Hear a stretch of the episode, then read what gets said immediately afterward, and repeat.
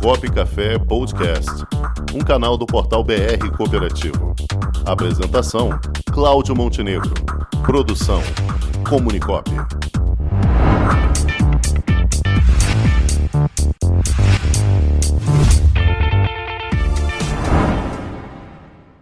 E ela já está aqui conosco, a advogada e julgadora singular da JUSERJA, Junta Comercial do Estado do Rio de Janeiro, Paola Jacob. Boa tarde, Paola. Boa tarde, Cláudio. Boa tarde aos nossos ouvintes. Saudade de vocês. Estamos aí de volta. Nós também não conseguimos esperar mais de você voltar aqui. Só de 15 em 15 é muito tempo.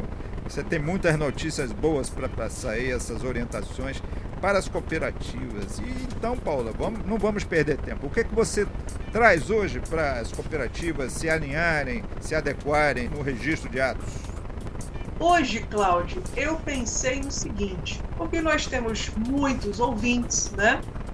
E vai que um desses ouvintes, ou alguns desses ouvintes, desejam constituir uma cooperativa. Então a minha fala vai para essas pessoas que desejam ingressar no cooperativismo. E aí a pessoa pode se perguntar, mas o que, que eu faço, né? Qual, qual é o primeiro procedimento que eu preciso fazer para abrir, vamos assim dizer, uma, uma cooperativa, né? para eu ter uma cooperativa. E aí é simples, né? Você precisa reunir, no mínimo, 20 pessoas físicas a lei também, de forma excepcional, admite que você ingresse como pessoa jurídica também para abrir, para constituir essa nova cooperativa que você deseja fazer parte como cooperativado. Agora, interessante também, porque já me perguntaram sobre isso. Paola, e se um desses cooperativados, né, eles forem menores, o menor de idade, ele pode fazer parte de uma cooperativa?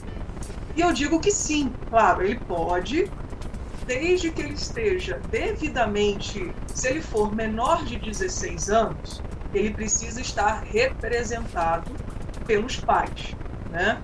Agora, se ele for maior de 16, mas menor de 18, né? Ele está ali naquele limbo ali, mas ainda não é maior de idade, né? Porque a maioridade só acontece aos 18 anos.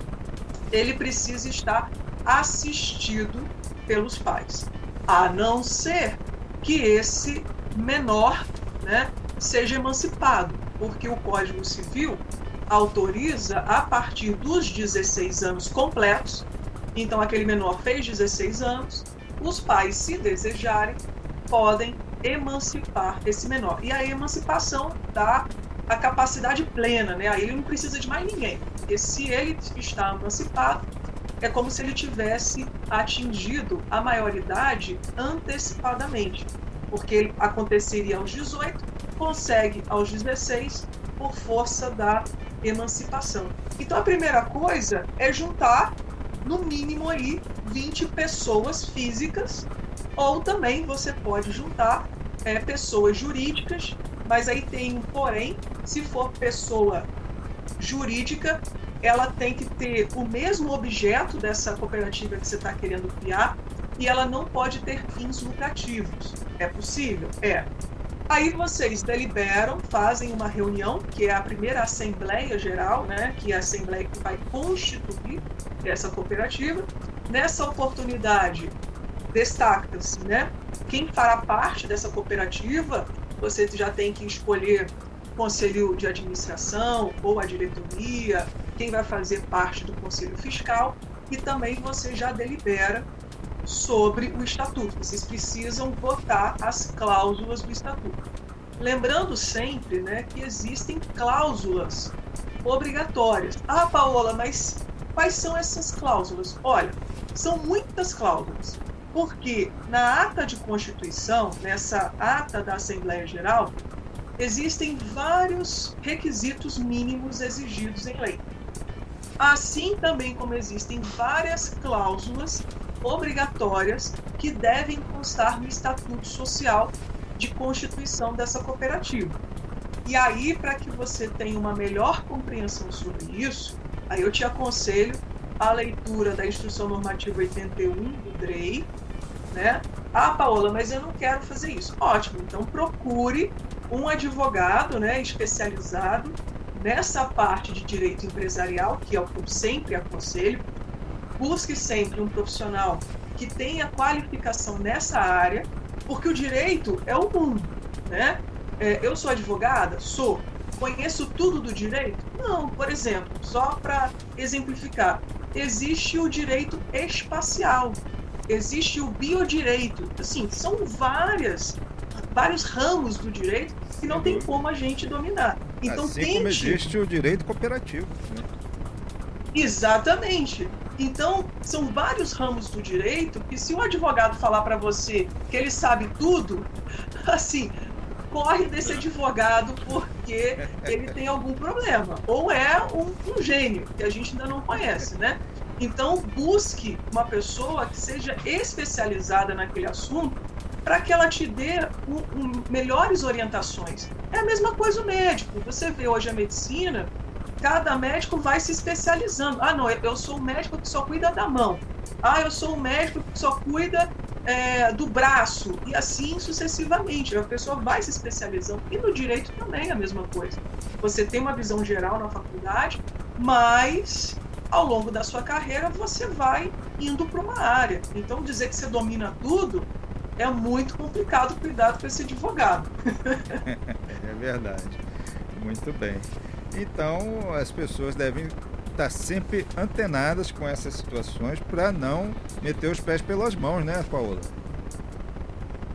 É, porque você tem que ter muito cuidado, né? Porque você procurando um profissional é, especializado, a chance do seu processo de constituição de uma cooperativa cair em exigência, que é o grande medo de todo mundo, ninguém gosta que o processo caia em exigência, você diminui essa chance. Mas por quê? A pessoa sabe o que ela está fazendo ali. E para nós também, que, que, estamos aqui do outro lado, examinando esses processos aqui na junta, a gente vê quando o profissional que está ali trazendo aquele documento sabe efetivamente o que está fazendo ou é um curioso, né, que está tentando ali, meio que tateando, vendo se vai dar certo ou se vai dar errado. Porque, por exemplo, são, são 11 anos né, julgando processo, processos aqui na junta comercial. Eu já recebi petição de usuário falando assim, olha, pelo amor de Deus, me diz o que, que eu tenho que fazer eu não sei o que eu tenho que fazer. E isso porque eu já tinha explicado, colocado na exigência, mas como a pessoa não é da área, ela não entende o que, eu estou falando. Né? Então isso acontece muito. Ou às vezes eu recebo petição da pessoa falando assim, olha, estou começando aqui, eu ainda não entendo direito, mas você pode me ajudar? Aí essa pessoa eu me compadeço, né? Porque todo mundo tem início de carreira, todo mundo tem essas dificuldades na vida. E aí eu tento ajudar da melhor forma possível. Mas você vê também muitos profissionais que estão há anos ali e na verdade não entendem muito, tem uma leve noção, mas não entendem com profundidade sobre o assunto, entendeu? É verdade. Sempre tem um ou outro que acha que sabe de tudo e acaba levando o pessoal para o buraco. Isso não é bom, não. Muito bem. É, Paola. É, é complicado. É, Por isso complicado. que eu digo procure alguém especializado. Sem dúvida alguma, sem dúvida alguma. Procure alguém especializado. E alguém especializado em junta comercial pode falar com a Paola também. Obrigado, ah, pode Paola. Pode falar comigo. É isso. Paola Jacob, nossa advogada titular aqui do quadro Direto da Junta, falando aqui da Junta Comercial do Estado do Rio de Janeiro. Paulo, obrigado. E daqui a 15 dias falamos novamente, certo? Exatamente. Eu agradeço mais uma vez o convite, o espaço. E quem quiser conversar comigo, tirar alguma dúvida, vai lá no meu Instagram, arroba Paola aliás, arroba Jacob, que você consegue me achar. Quase todo dia eu recebo mensagens de alguém pedindo esclarecimentos sobre registro. É normal, as pessoas têm muita dúvida. Eu estou aqui tentando ajudá-los, tá bom? Perfeito, então, Paola. um beijo, um abraço para todos. Beijo, Paola, nossa especialista em junta comercial. Um abraço.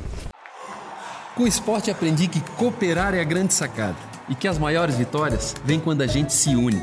No cooperativismo também é assim. Mais do que um modelo de negócio, o COP é um jeito diferente de empreender e está espalhado por toda parte do campo à cidade, nos produtos e serviços, facilitando a nossa vida e gerando renda para muita gente. O Guga Kirten e quase 15 milhões de brasileiros já são COP. Vencer você também. Tudo ao seu redor já é. Somos.cop.br